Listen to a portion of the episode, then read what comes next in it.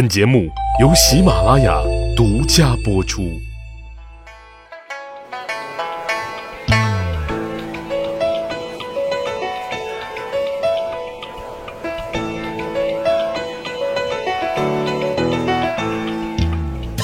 去扒历史，增长见识，密史趣谈，在下大汉。霍光这一生啊，非常感激他同父异母的哥哥霍去病。他深知，没有哥哥霍去病的提携啊，就没有他往后的荣光。说来，霍光之所以有霍去病这么一个同父异母的哥哥，那都是当年他老爹啊年轻冲动、荷蒙上头犯的错误。当年呢，他老爹被公派到平阳侯家服役出差，啊，一来二去，竟然跟府中的一个侍女的女儿私通上了，最后还生了一个儿子。这个私生子呢，就是后来让匈奴人腿软的霍去病啊。只是他老爹啊，确实有点渣。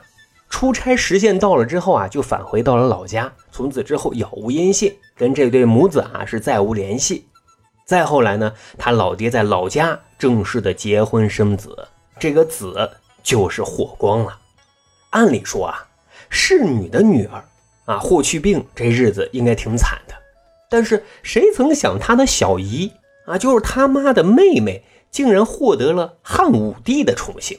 结果呢，他们一家人啊，就过上了锦衣玉食的外戚贵族生活。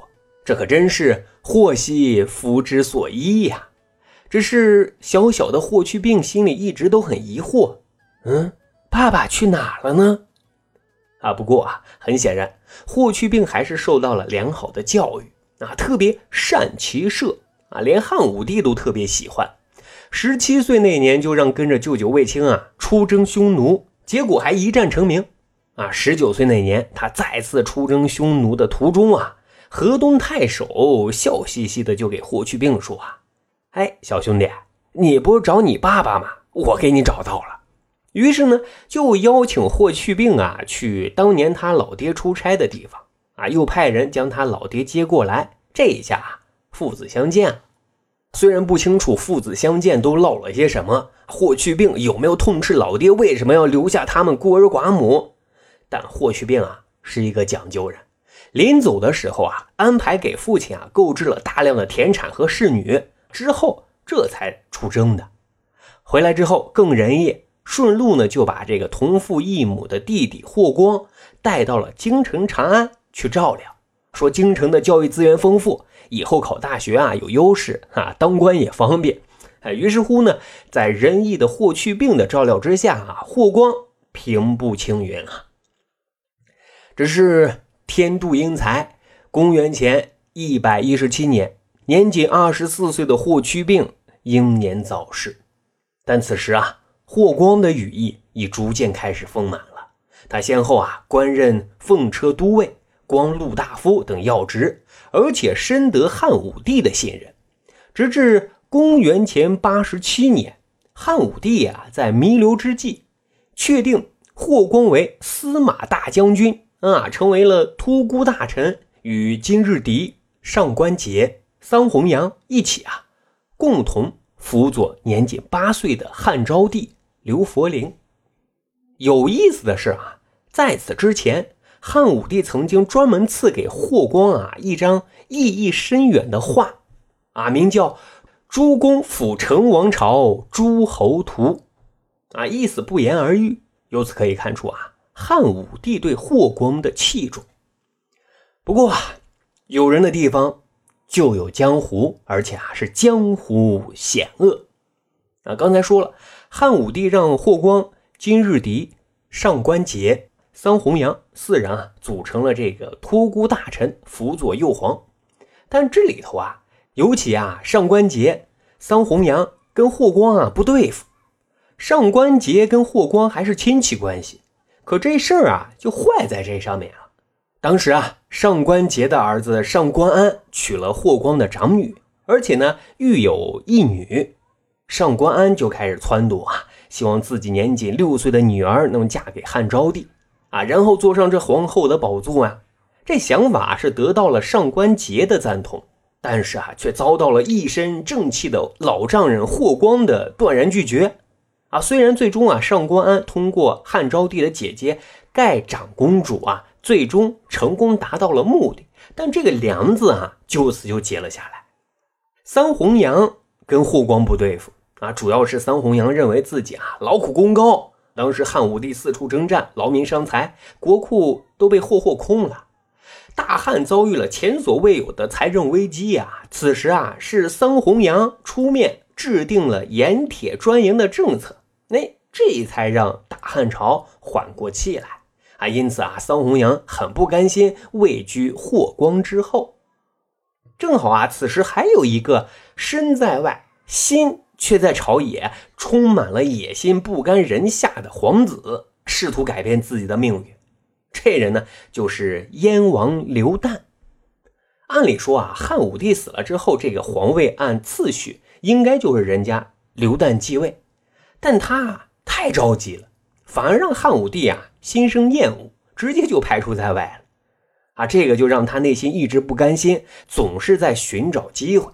哎，现在啊，他终于找到了。于是呢，由燕王刘旦牵头，上官桀。桑弘羊、上官安等人参与的反对霍光联盟正式组建成立。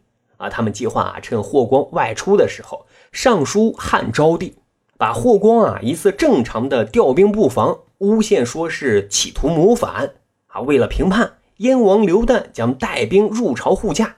然后呢，上官桀、桑弘羊带节奏啊，联合群臣让霍光下台，同时以武力威逼废掉汉昭帝。立燕王刘旦为帝，啊，说干就干。可是呢，当汉昭帝看到上书的内容之后啊，竟然无动于衷，哎，收起了折子。第二天上朝开会啊，哟，都来了，哎，怎么霍光没来呀？上官桀就开始带节奏说啊，肯定是他霍光知道自己的密谋失败了，不敢前来。但汉昭帝啊，仍旧不听，就安排人去请霍光。啊说来的人到霍光家一看，霍光啊正在仔细端详汉武帝送给他的那一幅《周公辅成王朝诸侯图》啊。说霍光这来到大殿之后啊，满脸的委屈不高兴。年仅十四岁的汉昭帝倒是很成熟啊，对霍光安慰说：“你调兵是近期发生的事远在外地的燕王他怎么知道呢？哎，这肯定是他在诬陷你。”并且下令啊，追查此事，还霍光清白。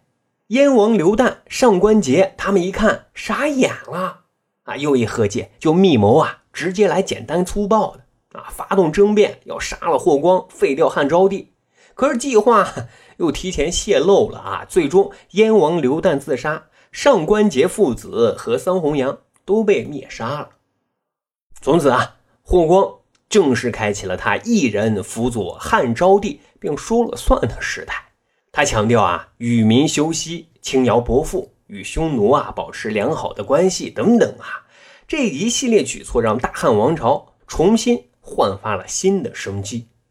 只是很可惜，公元前七十四年，年仅二十一岁的汉昭帝病逝了啊，因为他没有留下儿子。经过一番折腾。在位仅二十七天的汉武帝孙昌邑王刘贺，因为荒淫无度，哈就被霍光给撸了下来。之后啊，又从民间迎接了武帝的曾孙刘询，继承了皇位。哎，这一年刘询也只有十七岁。这个呢，就是汉宣帝。这时期啊，霍光就是大汉王朝的一面旗帜，实际的掌权人。但他也知道啊，树大招风。于是呢，有还政于汉宣帝的想法，但汉宣帝此时啊根基未稳啊，也不知道你霍光是真心实意还是虚情假意的试探呢，就没有接受啊。就这样，霍光依旧是大汉王朝的实际操盘手。在汉宣帝继位之初啊，很多人为了攀附霍光，就希望汉宣帝立霍光的一个小女儿为皇后。但汉宣帝挺重义气的啊，没同意要立自己的原配为皇后，这让霍光的小媳妇儿很不高兴啊，就偷偷的买通了御医，毒死了汉宣帝的皇后。啊，汉宣帝当然很生气啊，就要严查。霍光知道这件事之后啊，也非常的生气。哎，真是一个猪队友啊！但是呢，又碍于夫妻的情面，就只能把这个事儿啊掩盖过去。到了这个时期，大伙有没有发现，权倾朝野的霍光虽然一直啊避免功高盖主的舆论，但是架不住有猪队友的存在啊。同时，他的家族也都是显贵一方，飞扬跋扈，赫赫威风，无人敢得罪。就连汉宣帝啊，史料记载，跟霍光同车都有若有芒刺在背的感觉。各位说说，这个是好兆头吗？